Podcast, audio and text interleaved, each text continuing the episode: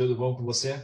Eu sou Pedro de Carmo, da Dunk Consultoria e Treinamento, e hoje a gente vai falar um pouquinho mais sobre o que é RED, qual é o conceito do RED. Fique atento, assista esse vídeo que temos um conteúdo bem interessante para você. Então, no nosso vídeo anterior, a gente falou um pouco mais sobre os preços do milho e da, da soja, né? E a gente deu um exemplo de, do que, que aconteceria se um produtor que precisa vender o seu milho futuro, que ele vai colher, tivesse vendido a sua produção na bolsa de valores para se proteger de uma possível queda de preço que está acontecendo agora. Então, eu preparei algum, alguns exemplos simples para a gente tentar entender o conceito básico de hedge. Existe uma complexidade muito maior, mas, em teoria, o que deveria acontecer é um encontro de contas. Basicamente, você vende na bolsa, esse, esse preço que você vendeu vai ter um ajuste positivo ou negativo, conforme uma valorização, uma desvalorização do preço da commodity que você trabalhou, neste caso a gente está usando o milho, e o preço físico vai compensar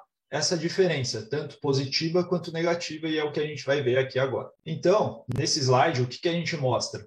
Um exemplo básico de, do que, que aconteceria na sua, é, no seu head do milho, por exemplo. Então, vamos supor que um produtor vendeu o milho dele dia 14 do 3 deste ano a R$ 104,75. Então, eu coloquei o valor negativo porque toda vez que você vende, é, você tem um rendimento na, na operação quando ela desvaloriza.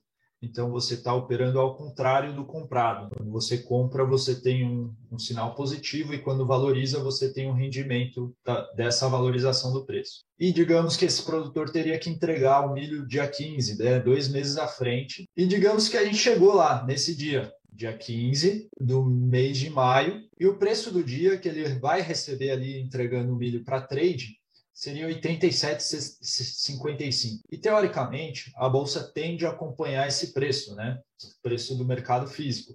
Existem alguns conceitos que pode ter uma certa variação, mas isso é um assunto para um próximo vídeo, que seria o basis, frete, entre outros fatores que pode ter um ajuste, uma diferença de preço entre o preço que você está vendo na sua cidade com o da bolsa. E daí, digamos que vendemos 10 mil sacas, tanto na B3 quanto no preço do dia. Né? Essas 10 mil sacas, se você multiplica pelo preço, ele tem um montante financeiro, correto?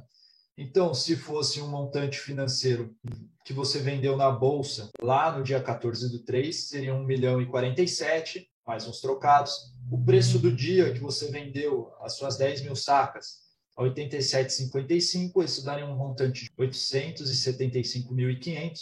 E aqui, o fechamento da operação, que basicamente é, eu fiz uma conta grosseira, mas é, só para um entendimento do conceito, mas existem ajustes diários, que é um pouco mais complexo, mas teoricamente, a diferença do que você vendeu para o preço que você fechou a sua operação é o valor que você pode receber ou pagar. Então, nesse caso, como você operou vendido a ponta contrária e houve uma desvalorização do preço, você teve uma receita de 172 mil reais. E daí, quando a gente olha essa última linha, o saldo, né, dessas operações que foram feitas, se eu somar toda essa linha aqui, 1 milhão 47,500, 875.500, que é o preço do dia que você vendeu, mais o ajuste da bolsa, ou seja, do preço que você vendeu para o preço que a bolsa está operando hoje, que daria 172 mil, se você soma todos esses valores, incrivelmente ele dará zero. E aqui eu fiz mais um resuminho mostrando essa diferença. Se eu somo o preço vendido mais o ajuste,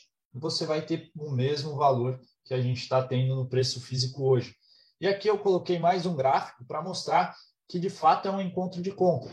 Então, é, no momento que você vendeu a operação na bolsa, é, você vai ter um ajuste a pagar ou a receber é, da operação. Então, se você olha a soma do ajuste mais o que, aconteceu no seu preço físico, teoricamente ele tem que ser zero a zero igual ao montante vendido ou ao montante que você vai receber da trade. Eu, a seguir tem um outro exemplo idêntico mas como tivesse acontecido uma situação contrária. Então, se eu tivesse vendido, que essa é a operação que deve ser feita para produtores quando ele, é, quando ele procura se proteger da alta, mas o preço do dia estivesse mais, o preço do dia e da bolsa, quando você fosse fechar o contrato, né, dois meses à frente, estivesse acima do valor que você vendeu. E aqui nesse slide, nota que é o mesmo padrão, a mesma tabela, o mesmo gráfico, a diferença só que eu mudei o preço do dia que, que o produtor foi vender, né, 15 de maio, e o preço da bolsa que teoricamente tem que acompanhar o mesmo preço, né?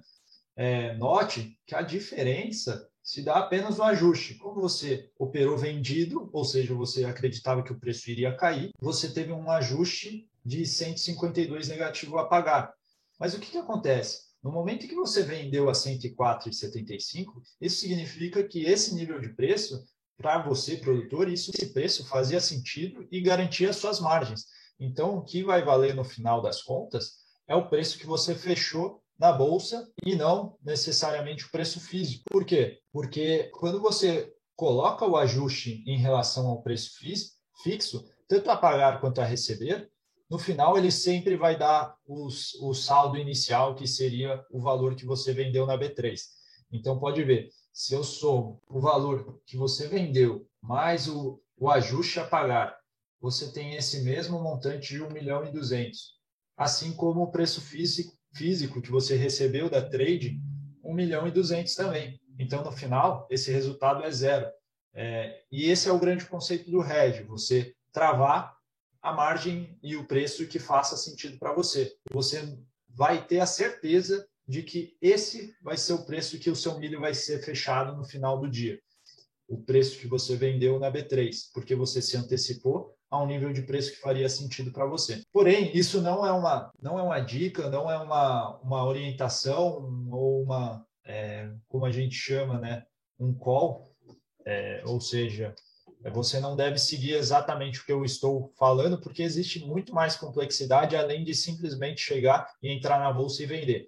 Então, para isso, é interessante que você aprofunde seu conhecimento, tenha entendimento pleno do que você estaria fazendo, para você posteriormente não, ter, não correr riscos. Porque existe sim riscos dentro da bolsa. E para isso, a gente tem um curso, a gente já tem uma próxima turma é, que começa em junho e que é um curso prático, né, que a gente mostra como, qual que é o conceito de hedge um pouco mais aprofundado, mais avançado, os pontos positivos, negativos, é, quais são os derivativos que você pode utilizar, né? Que existem vários no mercado. Eu só demonstrei um que seria a venda do futuro de milho na bolsa.